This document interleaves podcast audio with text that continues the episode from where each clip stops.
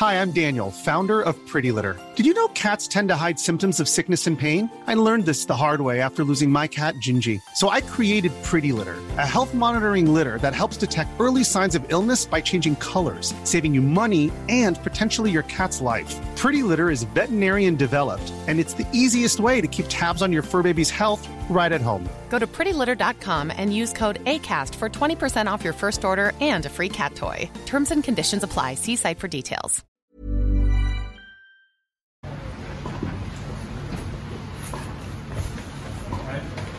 Hello à tous, je suis avec Yannick Fadber, un, des deux boss, président, comment on dit, directeur, Ouais, co-directeur de tournoi. co-directeur du tournoi de Montreux, le Hell Spirit Open. Il y a hum, du lourd à raconter sur Yannick puisqu'il a coaché pendant 7 ans euh, l'ami Stan Wawrinka, euh, que tu as emmené de la 15e à la 3e place mondiale. Vous avez gagné des grands chelems ensemble, dont Roland Garros. Donc je voulais qu'on fasse une parenthèse sur cette expérience absolument incroyable et tu fasses le lien évidemment sur ton Montreux euh, pour euh, faire la promotion, puisque je suis aussi là pour ça. Est-ce que tu peux commencer par nous dire comment vous êtes rapproché avec Stan, comment le- l'expérience s'est- lancée? Alors j'ai commencé comme, euh, comme sparring parce que je jouais, je m'entraînais de temps en temps avec lui. Son premier coach de l'époque avait demandé que je tape avec lui de temps en temps. Donc voilà, c'est comme ça que j'ai, commencé. On s'est bien entendu. Euh, et quand il, s'était séparé de son entraîneur et qu'il avait euh, à un moment donné euh, personne, pas de coach, il m'avait demandé de l'aider pendant une préparation hivernale. 2011-12 je crois, ou 12-13, un petit- petit doute. Il a quel âge à ce moment-là? Il, a, il était déjà bien implanté, il avait déjà fait une incursion dans le top 10, ensuite il était redescendu top 15, euh, top 20 en tout cas. Il devait avoir dans les 25 ans, euh, 26 ans, ouais, quelque chose comme ça. Ouais, donc mature. Et puis ouais, déjà, c'était déjà c'est un super joueur, donc moi je suis vraiment rentré là. euh, moi je lui ai demandé d'ailleurs qu'est-ce que t'attends de moi, quoi, en gros, parce que c'est vrai que bah, au début moi j'avais jamais euh, aucune expérience dans le, dans le coaching à ce niveau-là, donc euh, j'étais entraîneur, entraîneur de, de jeunes, etc. Mais c'est clair que c'était un métier complètement différent qui s'ouvre à moi. Donc voilà, j'ai commencé par euh, une période en hiver, 3-4 semaines. Euh, peut-être même un peu plus long d'ailleurs. Et puis ensuite, pendant l'année qui a, suivi, quand il venait en Suisse, euh, on, se- voyait, je un petit peu. Et petit à petit, voilà, j'ai pris un peu mes marques. Et j'ai fait aussi un peu plus en plus de tournois avec. Et voilà comment l'histoire a commencé. Et vous étiez potes de base On était potes de base. euh, C'est peut-être aussi pour ça que tu as fait confiance, parce qu'il est réputé pour être un peu. euh, voilà, pour pas forcément ouvrir la porte à n'importe qui. Ouais, je pense que je pense qu'il avait senti que qu'on s'entendait bien, que j'étais discret, j'étais euh, j'étais humble. Je pense que c'est aussi des caractéristiques que lui a et que et qu'il cherche dans son entourage. Euh, il, il sentait que j'étais sérieux. Je suis toujours venu, euh, voilà, c'est des conneries, hein, mais je venais à l'heure. euh, J'essaie de préparer mes séances euh, et puis et puis j'étais toujours euh, au taquet, quoi, que ce soit comme pour jouer avec lui que, pour pour préparer une séance. Donc je me suis laissé guider dans, dans un premier temps. Lui il me disait vraiment allez je vais faire ça, je vais faire ça. Et puis, puis voilà, puis petit à petit il me demandait mon avis, je donnais le mien, et puis il y a une relation de confiance qui se construit tout simplement. En tout cas, j'ai du lourd là en rouge, parce qu'après Séverin hier, j'ai toi avec, euh, avec euh, Stan. Donc on enchaîne sur le, coaching suisse, si je puis dire. Euh, T'étais parti sur combien de semaines avec lui au départ? Par an Au départ, on n'avait pas vraiment défini. C'était vraiment, voilà, il y a la préparation hivernale, plus euh, quelques semaines euh, quand il rentrait en Suisse. À ce moment-là, il avait, une- bah, c'est vrai que tu as eu hier euh, l'aider aussi en, en parallèle de, de Rodge, donc de temps en temps, on faisait des, des sessions communes, etc. Étant donné qu'il était euh, capitaine de Coupe Davis, qu'il est toujours d'ailleurs, c'est vrai. Donc ils avaient cette relation par rapport à ça, donc il l'aidait aussi un petit peu. Et il y avait toujours un petit peu la discussion d'un autre coach qui était Magnus Norman, qui est venu. euh, dit, euh, six, six mois après dans l'aventure. c'était- c'était rapide. C'était très rapide, je, je- je pense, en juin. Moi, je me souviens, j'ai fait le tournoi de, de, d'Estoril, Cascais avec lui. Et là, il, est- il venait de faire un test avec euh, Magnus euh, de- de- d'une semaine ou deux en Suisse. Et puis, apparemment, ça s'était très bien passé. Il gagne Estoril d'ailleurs derrière, Ouais. en jouant déjà un super niveau. Et puis voilà, donc euh, puis très vite ça a commencé, c'était très vite compatible parce que Magnus voulait pas forcément faire du plein temps, donc ça me laissait ma place. Ouais. Et, euh, et pour moi c'était idéal aussi parce que je travaille aussi en Suisse, donc euh, je pouvais faire un peu une sorte de, de parallèle de moitié-moitié en gros. Et puis, et puis voilà, et puis euh, Tu rêvais de circuit toi? À cette époque-là? Non, non, même pas forcément. Euh, je- bien sûr, j'en rêvais euh, comme tout le monde, mais j'avais pas forcément euh, conscience. Alors, c'est pas vrai, parce que j'ai commencé avec Timéa Waginski, parce que j'avais fait coach assistant de l'équipe de Fed Cup en. Suisse. En Ouais. fait, ça, c'est peut-être aussi une partie euh, que j'ai oublié de raconter. Et euh, j'étais parti avec Pat Schneider et Timéa euh, en, en Fed Cup, on jouait en Israël. Attila Gaucher. Du coup, Timéa, qui avait son coach qui voulait voyager un petit peu moins, m'avait demandé si j'étais prêt et dispo à faire quelques semaines avec elle. Donc j'avais dit oui, j'avais fait Doha, j'avais fait euh, Indian Wells, et puis un tournoi aux Bahamas entre, entre les deux. Et c'est aussi là, du coup, j'ai rencontré Robustam dans le tournoi, qui lui était encore son coach de l'époque. Donc c'était un peu, je dirais, le premier lien où je dis, ah bah le gars, il peut voyager aussi, visiblement, parce que j'étais avec, avec Stam. Donc c'est un petit peu comme ça. Donc j'avais un peu goûté avec Timéa au, au- au coaching, mais disons que c'est pas quelque chose que j'avais envisagé forcément. euh, un peu comme quand j'étais joueur, j'avais pas forcément envisagé de gagner Roland un jour. Donc, euh, voilà. Pour le rappel, t'as été 1002 Voilà, à ton exactement. max. J'espérais, je me dis, ah, mais bon, voilà. Elle devient quoi, Patty Schneider? Je sais pas. Euh, Perdu de vue. Ouais, perdu de vue. Elle jouait très très bien à cette époque. hein. Elle était, elle était euh, top 10. Après, elle est redescendue un peu, mais c'était quand même une joueuse incroyablement talentueuse. Ouais. Elle me mettait une grosse pression, je me souviens, euh, Ah quand je tapais avec, parce qu'elle voulait vraiment telle qualité de balle, pas ça, pas ci. Donc c'était assez intéressant.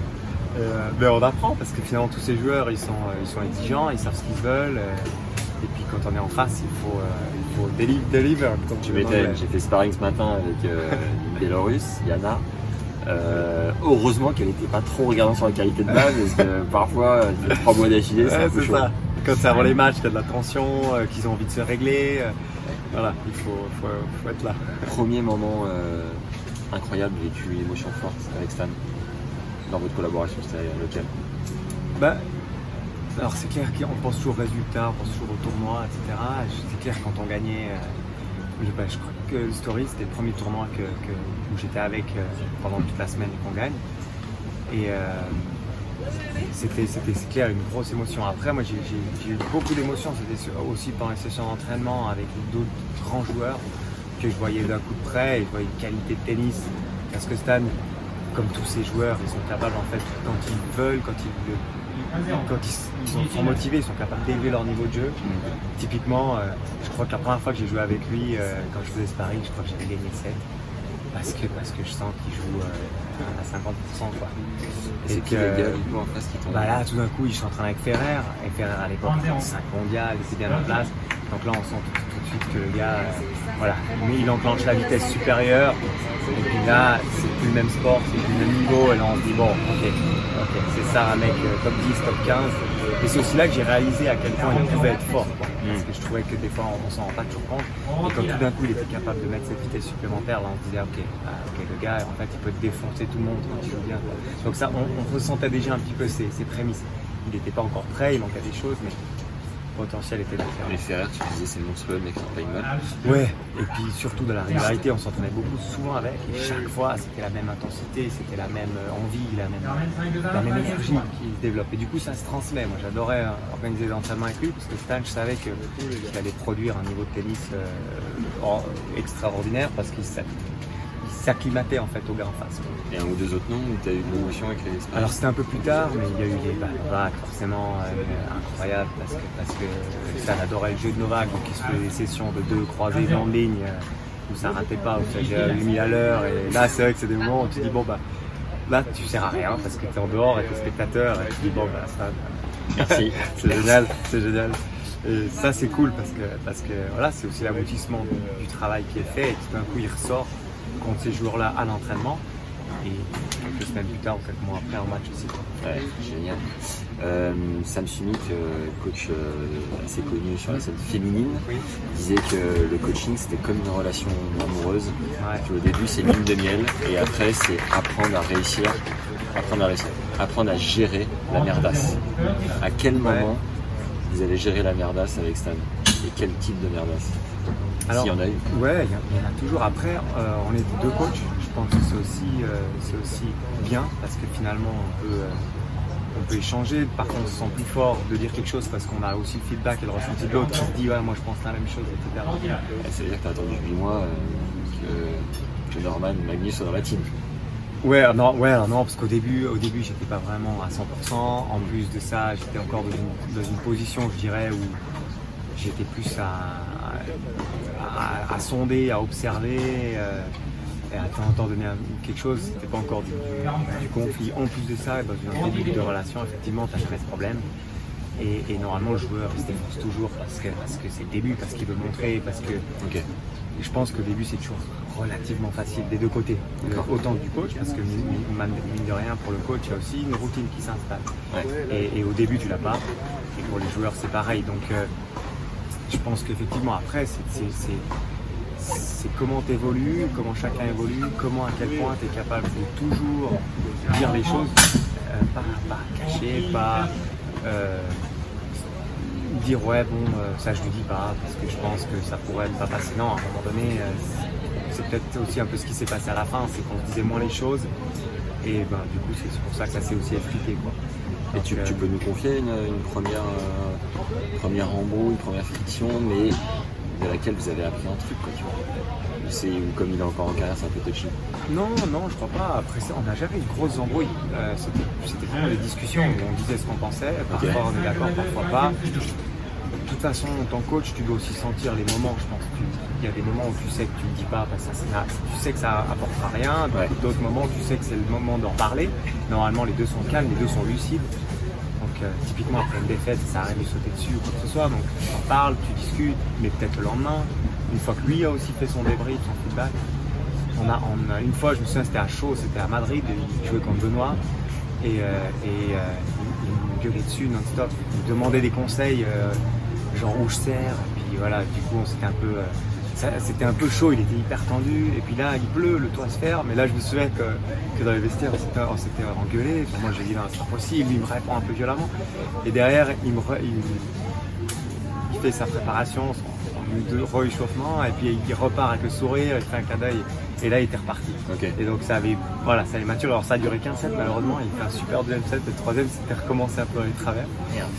Mais, euh, il a tué. Benoît a battu euh, Astan à, à, ce match-là. Et, euh, et ouais, c'est des, voilà, des choses comme ça qui se passent et qui sont tout à fait normales. Je pense que ça fait partie des... Il faut, il faut qu'il y ait ça. Hein. parce qu'à un moment donné, si tu ne peux pas dire parce que tu as peur de. bah, ça ne marche pas. Donc, euh, Vous avez gagné ces trois grands chelems ensemble? Ouais, alors moi j'étais pas toujours avec parce qu'on se relayait de nouveau. Par exemple, l'Australie, moi j'avais fait la, préparation, il y avait une exhibition à, l'époque à Abu Dhabi. Et puis après j'avais enchaîné avec Chennai qui avait gagné, je crois aussi, euh, juste le, en 2014. Euh, et qu'après moi je rentrais, c'est Magnus qui partait pour l'Australie.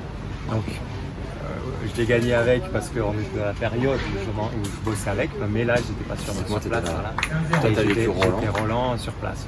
Et l'US sur place. Non, l'US j'avais fait, euh, fait aussi pareil le tournoi d'avant à Toronto et j'ai Juste avant de parler Roland, est-ce que c'est vrai cette légende où il est allé chercher Magnus euh, qui ne voulait plus forcément voyager sur le circuit, qui avait pris un peu de recul, et c'est lui oui. qui était allé, qui, l'a relancé et tout pour qu'il fasse partie de la team. Alors c'était avant, hein, ça c'était au tout début effectivement. Je crois que Magnus avait eu bah, l'expérience avec Soderling et puis, euh, et puis après pendant un moment il, ne voulait plus forcément coacher. Et puis effectivement, je crois qu'ils l'ont relancé euh, plusieurs fois pour qu'il pour accepte. Magnus a, dit ok bon, je fais une semaine d'essai. Et je crois qu'on va se laisser, ça, ça a matché. Magnus qui a été deux mondiales, hein, deux, deux, deux Double finaliste à Roland. C'est ça, c'est sa grosse carrière aussi, énorme coach. Comment tu as vécu la collaboration avec euh, ce monstre? Bah, Génial, euh, je, crois que, je crois que bah, c'est un mec humble et tout. Ouais, c'est un gars qui, est facile. Euh, il, m'a surtout, il m'a, il m'a laissé ma place comme coach, je dirais coach équivalent de lui, ce que j'étais pas mais il m'a mis à, ce niveau-là. Et puis, euh, et puis du coup, c'est énorme parce que tu, tu partages, tu peux dire aussi ce que tu penses. Il ne m'a pas, euh, cantonné un rôle d'exécutant. Finalement, il dit bon bah toi tu fais ça, fais ça, fais ça quand je suis pas là. Et euh, quand, quand il n'était pas là, j'avais quelques contact avec, mais il ne me disait pas du tout quoi travailler quoi. Donc, mm. donc ouais non, c'était super simple, super agréable c'est mec, euh, un mec incroyable, quoi. C'est incroyable. Donc, ouais, c'était vraiment. Quand il fait sparring, ça avance encore la boîte Ouais, ouais, ouais. C'est, bah, c'est lourd, quoi. C'est lourd, très lourd. Et, euh, et euh, ouais, il est, il est ultra sérieux, ultra travailleur. c'est un mec qui s'entraînait à l'époque 6 heures par jour. enfin, c'est plus le gars plutôt faut, vous dire attends, peut-être que maintenant il faut faire un peu moins de volume parce que, parce que lui il a toujours envie de pousser. Et, euh, et puis voilà, et puis c'était le parfait, parfait match euh, pour, pour Stan. Putain, génial. Il y a deux écoles de, sur les podcasts, sur le coaching, t'en as qui disent euh, avoir deux coachs, c'est pas ça la, la entre guillemets, vraie manière de faire. C'est un mec qui est tout le temps là, qui connaît par cœur, et on peut pas se relayer, machin. Et t'en as de plus en plus, comme à la Olympics Academy, euh, où, euh, Il tourne. où il tourne, ouais. Ouais. Toi, c'était plus toi, ta manière de faire. À l'époque, à l'époque, je ça crois que c'était clair. Il y avait un mec, déjà parce qu'il y avait moins d'a- moyens, donc il y avait un joueur, euh, un coach, et le coach faisait tout. Il faisait même physio, euh, il faisait euh, préparateur physique, il faisait psy. La voilà. bouffe, il faisait tout. Et après, les moyens se sont développés, les teams se sont agrandis. Euh, les coachs aussi ont tout d'un coup voulu aussi avoir quelque part une vie un peu à côté, donc c'est aussi quand même plus simple d'avoir une autre activité à côté et de faire 25 semaines que de faire 50 semaines. Ouais. Euh, plus de fraîcheur mentale. plus de fraîcheur mentale. Après, je, où je suis d'accord, parfois c'est dur, c'est typiquement si moi je faisais deux ou trois semaines pas, euh, pas avec Stan, Et de revenir de revenir, ça me prenait un ou deux jours, souvent, pour, euh, pour me remettre dedans, pour me dire ah, putain qu'est-ce qu'on travaillait, qu'est-ce que qu'est-ce que Et là, il peut le sentir avec le même règle, non? Non, je crois pas. Enfin, en tout cas, ça s'est jamais passé. À la rigueur, il- voilà, c'est comme ça. hein, on- Ça veut pas dire que, que tu sais pas, tu refais pas des exercices que tu sais que qu'il aime bien, etc. Mais ouais, ça, prenait un petit peu de temps de, faire le switch. Mais euh, je pense que, en tout cas, à ce niveau-là, au, point où il était dans sa carrière, je pense que c'est assez intéressant. Je pense que c'est intéressant. Lui, je crois qu'il aimait aussi le côté. euh, Magnus était très carré, très pointilleux, très euh, bileux euh, sur les détails, un peu comme Stan. Euh, moi, j'ai amené peut-être un côté un peu plus olé olé, mais finalement un peu plus relâché, où finalement c'est pas grave si euh, ce détail-là, il- on l'a pas mis. Alors, je- moi, j'ai beaucoup appris à me perfectionner, à aller Ouais. au bout de moi-même. Quelque chose qui m'a clairement manqué quand j'étais joueur et qui m'a beaucoup appris en tant que coach. Mais je pense que j'ai aussi amené un petit peu ce côté plus, euh, plus relâché. Et on a le droit aussi de se marrer un petit peu euh, Ouais. à l'entraînement, etc. Et, et- et voilà, je pense que ce mix des deux euh, lui convenait bien à cette période. T'as quand même été, t'as quand même eu des points ATP. Euh, donc ouais, tu joues, ça n'existe plus, mais moins 30, on va dire, français. Et euh, quand tu voyais Stan passer la seconde, la troisième et la quatrième, qu'est-ce qui t'impressionnait le plus dans son jeu? Où est-ce que tu te disais, ah ouais, là, ça n'est pas, on n'est pas Ouais. sur la même planète, on comprenne vraiment. Ouais, c'est c'est en termes de, de- de- de lourdeur et de, de frappe. Quoi. C'est- Moi, je me souviens d'exercices à la main où je donne une balle à la main, donc il va à 0 km/h. Ouais.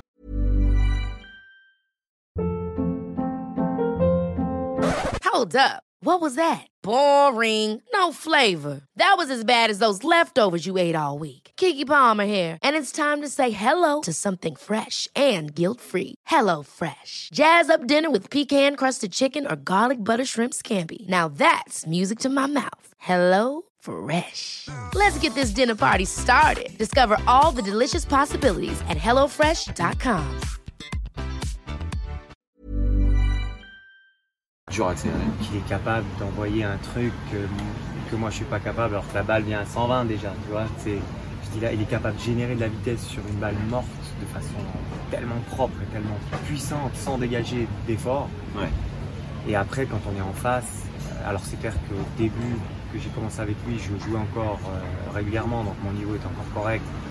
Mais c'est clair que si tout d'un coup il passait la deuxième puis qu'il mettait les jambes et l'intensité tout d'un coup ma frappe je sentais qu'il n'y en avait plus une de propre quelque part tu vois Parce que t'étais dépassé, parce que t'es en retard, parce que alors, tu t'arrives à la mettre dedans, mais ça avance pas, etc.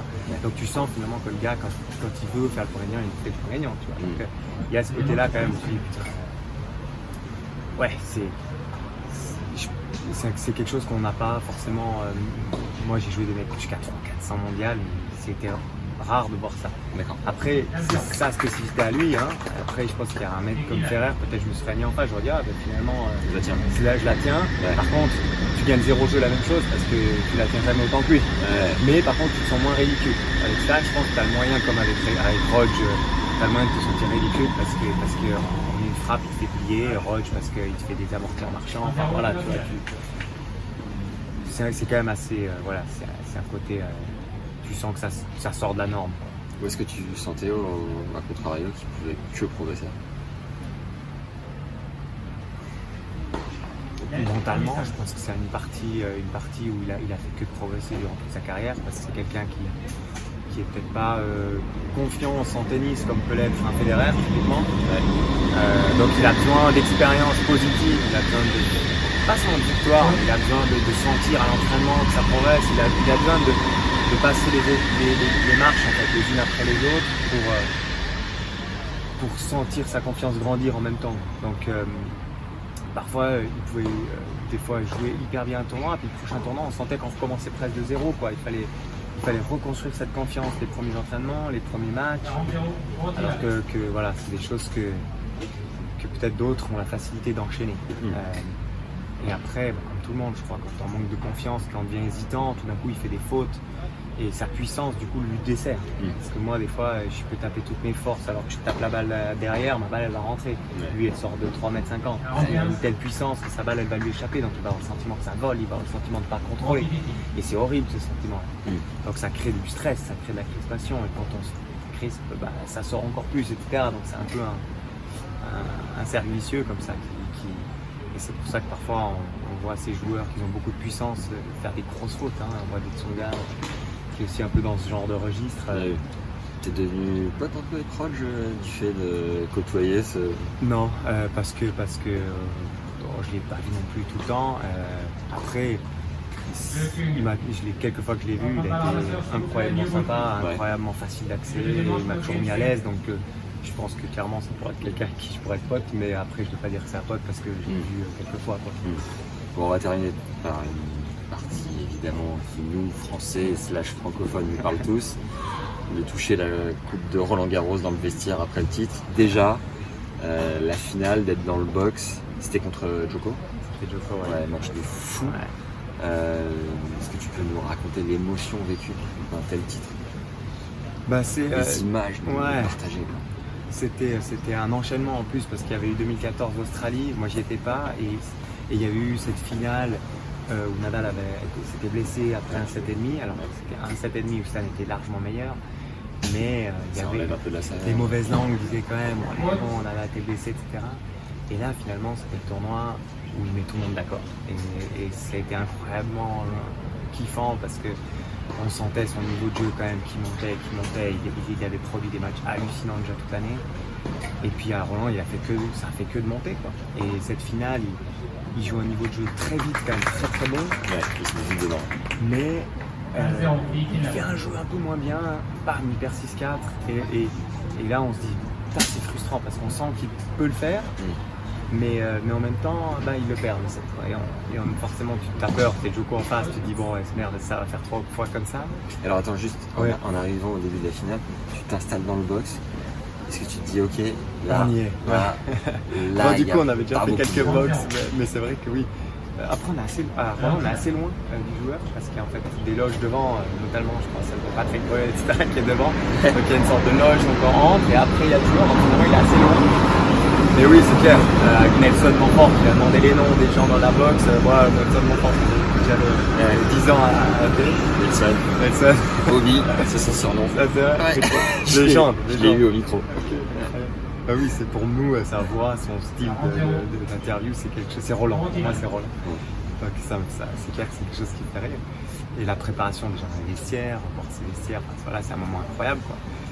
Et donc voilà, ce match se déroule un peu comme ça. Et je me souviens de, 3-2. Je me souviens de. C'est 3-2 pour Stan, je crois. Et il y a un point crucial, quoi, 15 partout, comme ça. Et, et Joko euh, joue pas une balle en se disant elle va être 3 mètres haute finalement, la, balle, elle sort de ça.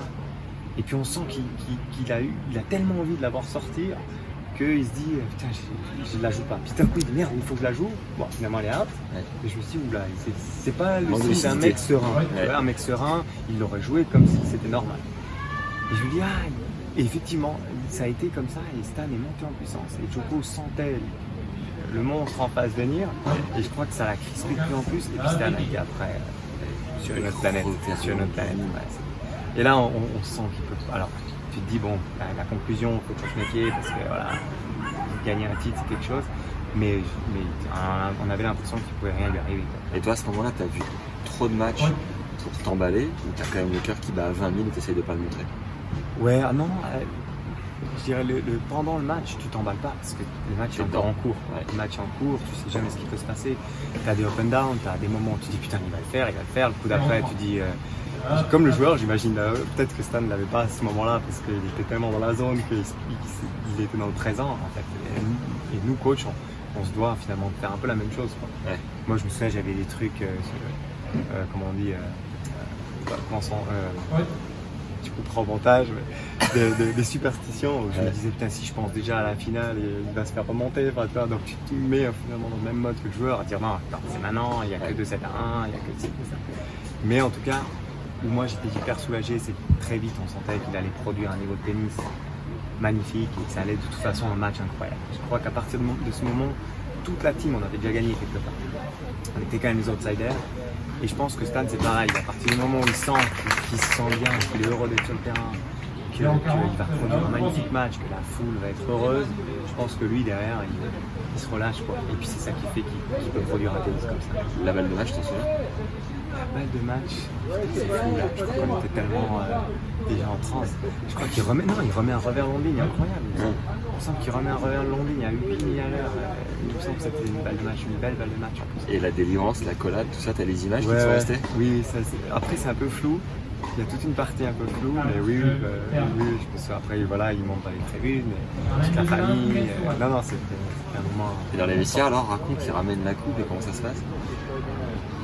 Après, il y a un moment toujours, euh, toujours un peu, euh, un peu calme où tu retombes, tu redescends tu réalises ce qui s'est passé, tu t'assieds, il y a des moments où il n'y a personne. Forcément, il y a tout le monde qui dit ah, bravo, tu t'hésites avec le coach, tu attends qu'il revienne. Stan, c'est pas un exubérant, c'est pas le gars qui va arriver en dansant puis en hurlant dans les vestiaires. mais voilà, c'est une énorme délivrance et puis, euh, et puis tout, le monde, voilà, tout, le monde est juste heureux et relâché. Et puis voilà, tu te réjouis de la fête après. Et à ce moment-là, tu te dis quoi? Fierté de ouf. Tu te dis, je peux mourir tranquille. Ouais, je crois que j'étais. En tant que coach, je crois que tu, tu, mets quand même tout sur le joueur. J'étais fier pour lui, j'étais heureux pour lui parce que bah, c'était quelque chose qu'il méritait, qu'il avait tellement. C'est un gars qui a tellement bossé dans sa carrière et que peu de monde avait, avait, préparé, avait prévu ça, tu vois. Et c'est quelque chose, tu te dis, bon, ce gars, voilà, il, a fait quand même quelque chose d'incroyable dans cette génération de, de Joko, de, de, Federer et Nadal ce mec est arrivé, il s'en est tiré trois des grands chelems, alors qu'il y avait, y avait eu plein de prétendants. Quoi. Et, euh, et ça, j'étais ouais, je trouvais, j'étais vraiment fier pour lui parce que c'était quelque chose d'incroyable. Après moi, oui, bien sûr, je me dis j'ai mis ma pierre à l'édifice, mais, mais, euh, mais le gars qui l'a réalisé, c'est lui. Quand tu dis tellement bossé, tout à l'heure tu me disais euh, Ferrer qui s'envoyait des. Non, Norman, qui s'envoyait des 6 heures par jour. Bah, en comparaison, Stan, c'était quoi Tu dis énormément bossé bah, alors avec le temps, je pense que moi j'ai pas connu ces, périodes quand il avait 15 ans et 20 ans. Je crois qu'il a fait aussi ses 5-6 heures par jour, hein, comme presque tout le monde.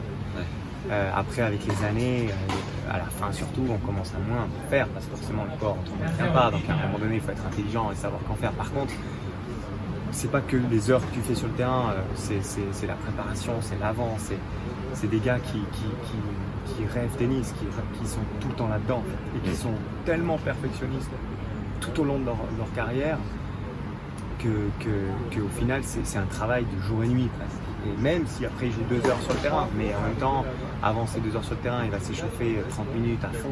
Tu sens le gars avec les yeux, il est là, il est dedans, il est dans son échauffement, il n'est pas à faire à moitié deux élastiques, il s'arrête, puis il part, il est dedans.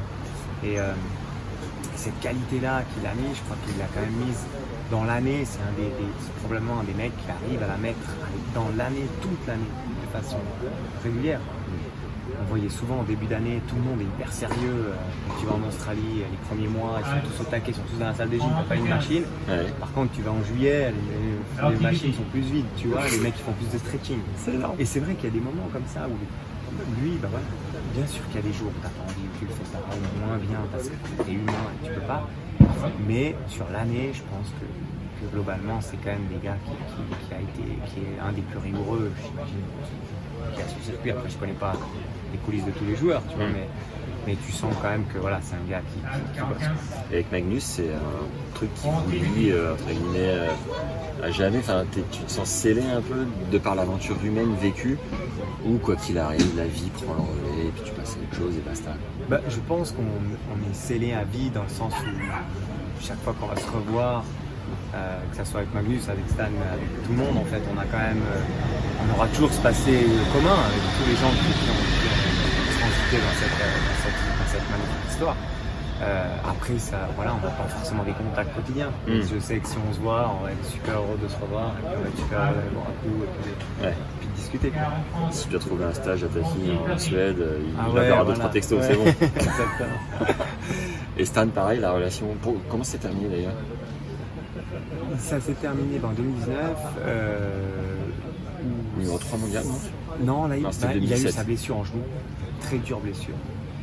Euh, une blessure qui a fait aussi que, que, il a pu voyager pendant bah, longtemps. Euh, et du coup, Magnus, pendant un moment aussi, a, a fait une pause parce qu'il a dit qu'il ne se voyait pas recommencer à voyager, étant donné que- qu'il avait fait ce break. Donc, du coup, pendant un moment, j'étais seul avec Stan. Puis c'était une période assez difficile, à, pas évidente à gérer euh, pour moi, autant pour lui, j'imagine. Il se posait aussi euh, beaucoup de questions. Et puis là, j'ai senti que c'était un peu le début, des moments où je sentais plus trop quand lui dire les choses, quand pas dire, quand je devais me la boucler. Ouais. Un peu une, comme, une, comme une sorte de, de confiance euh, qui, était, euh, qui était rompue ou comme une confiance qui était un peu euh, en mise entre parenthèses. Et puis nous, entraîneurs, on est comme les joueurs, quand on perd confiance, euh, on devient moins bon aussi, quoi. Parce que parce qu'on hésite, parce qu'on dit peut-être les choses au bon, au bon moment, parce que voilà. Et donc petit à petit, j'ai un peu senti euh, que ça venait un peu progressivement comme ça, et puis voilà, et puis on a été mangé en en fin d'année une fois, et puis voilà, écoute, j'ai- envie de prendre un autre tournant, et puis voilà, c'est- ça fait partie de la, ça fait partie d'une carrière. Hein, euh, C'était dur pour toi ou pas bah, c'était dur forcément parce que parce qu'il avait déjà euh, 35, 34 ans, quelque chose comme ça. Donc euh, euh, je m'étais dit forcément euh, on va probablement finir la carrière ensemble. Ce qui Ouais. était peut-être une erreur aussi de ma part finalement parce Ouais. que parce que peut-être que d'un coup euh, je- j'en mettais j'ai moins d'énergie, euh, je sais pas. Peut-être que c'est aussi quelque chose qui était une erreur. Mais du coup oui parce que tu dis bon bah voilà moi la carrière on aura bien, j'aurais bien, je me voyais la finir avec lui. Mm. Mais en même temps, euh, je me suis dit, bon, ben, c'est probablement qu'il a besoin d'autre chose, ce que je comprends tout à fait, et j'espérais que, que cette autre- nouvelle autre chose puisse de nouveau euh, l'aider à remonter euh, aussi haut qu'il l'était. Et qu'après, il y a aussi, honnêtement, un très bon côté de de être coach à circuit, euh, en termes de stabilité, en termes de, voilà, de programme, tout simplement. Tu peux, voyager, tu peux moins voyager, quoi. Aussi, donc j'ai j'ai pris le côté positif, comme toujours, et puis, puis je me suis dit, bon, bah, il y a aussi du positif. Et tu t'es lancé dans des beaux projets comme euh, l'organisation du tournoi dans lequel. Exactement. Comme on faisait déjà à l'époque, hein, quand j'étais avec Stan encore, je, je faisais déjà. Mais voilà, c'est aussi des choses, j'avais des projets à côté que je faisais déjà et qu'ils étaient, pendant un moment, bah, je les organisé presque seul. Que quand j'étais pas là, t'es pas en contact, euh, Ouais. c'est pas la même chose, donc j'avais pas la même, la même présence. Tolérant le match. Tolérant, il s'est battu, hein, il l'a fait, et puis bah, c'est aussi là la complémentarité comme on, parlait dans l'autre euh, podcast, c'est que, que quand il y en a un qui est moins là, l'autre il prend le relais. et voilà. Donc c'était aussi des, des côtés positifs de, de- de ça, c'est que voilà, je pouvais m'investir plus on a pu vraiment plus développer aussi les choses parce que j'étais nouveau de retour. Top. Vous veniez taper avec, euh, avec Stan sur Montreux en route hein? Non, je crois qu'on est venu une fois, il a tapé une fois ici, mais autrement, euh, non, lui il habite plutôt, euh, plutôt euh, vers Genève, donc on est plutôt euh, Genève. Yes. Où est-ce que tu veux l'emmener ce tournoi ici avec euh, Benjamin? On veut, on veut l'emmener euh, plus haut, c'est clair. On ne sait pas encore euh, comment. Et, et C'est quoi, c'est sur- 100 000 Non, c'est 80 Ouais, c'est 80, ou déjà comme on disait plus H, euh, 60 000 plus H, c'est le, le, ouais, avec hébergement, c'est le projet, je dirais, concret pour nous. Euh, ça, je pense que c'est vraiment quelque chose de réalisable. Euh, maintenant, on verra. Est-ce que ça vaut, le- est-ce que le jeu en vaut la chandelle de monter vraiment une catégorie au-dessus Après, il faut trouver des dates aussi, c'est pas évident. Et puis, forcément, l'air de la guerre, toujours, euh, il faut trouver de l'argent. Mais je pense que on a besoin aussi de, de- de chaque fois euh, fixer les trucs qu'on peut encore améliorer pour vraiment faire un événement euh, 100% pro. Je pense qu'on est à 90% pro et 90 et qu'on on peut encore améliorer des choses. Et puis c'est ça aussi qu'on doit maintenant mettre de l'énergie dessus. Vous envoyez un WhatsApp de temps en temps, etc. Ouais, de temps en temps, ouais. pas, pas extrêmement souvent en fait, de temps en temps, je regarde WhatsApp, voilà, toujours, moi je suis toujours content de suivre ces matchs aussi à la télé, je regarde toujours chaque fois que je peux. Et puis, et puis voilà, j'espère qu'il y a encore eu d'autres blessures hein, après, donc euh, voilà, il- maintenant, maintenant ça semble derrière lui ces blessures, mais maintenant voilà, il faut construire le, le mental, reconstruire le physique aussi, et puis ça, ça prend du temps, donc j'espère que Il ça hyper tôt à Monte Carlo. Je vois ses stories de temps en temps. Il poste, il est déjà. euh, Ouais. Il a une story, il est 7h du mat Ouais. avec son café. hein. tu, il te prenait à la fraîche comme ça aussi euh Ouais, ouais, moi je me souviens quand on avait fait des préparations en hiver parce qu'il n'y avait pas de terrain, et même pour Stan, des fois il n'y a pas de terrain, hein, donc il y a les membres qui jouent, etc. Donc, euh, et comme il n'y avait jamais de terrain, on allait, on faisait des sessions de, de, de 7 à 9 ou de 8 à 10. ouais. C'est bon ça Ah, c'est comme ça, hein, lui il n'a jamais de problème à se lever. Incroyable. C'est beau. On a tout dit, je crois. Ouais, on a fait le tour. hein. Merci. Merci Yannick. Bon tournoi. toi. Et à la prochaine. À bientôt. Ciao, les gars.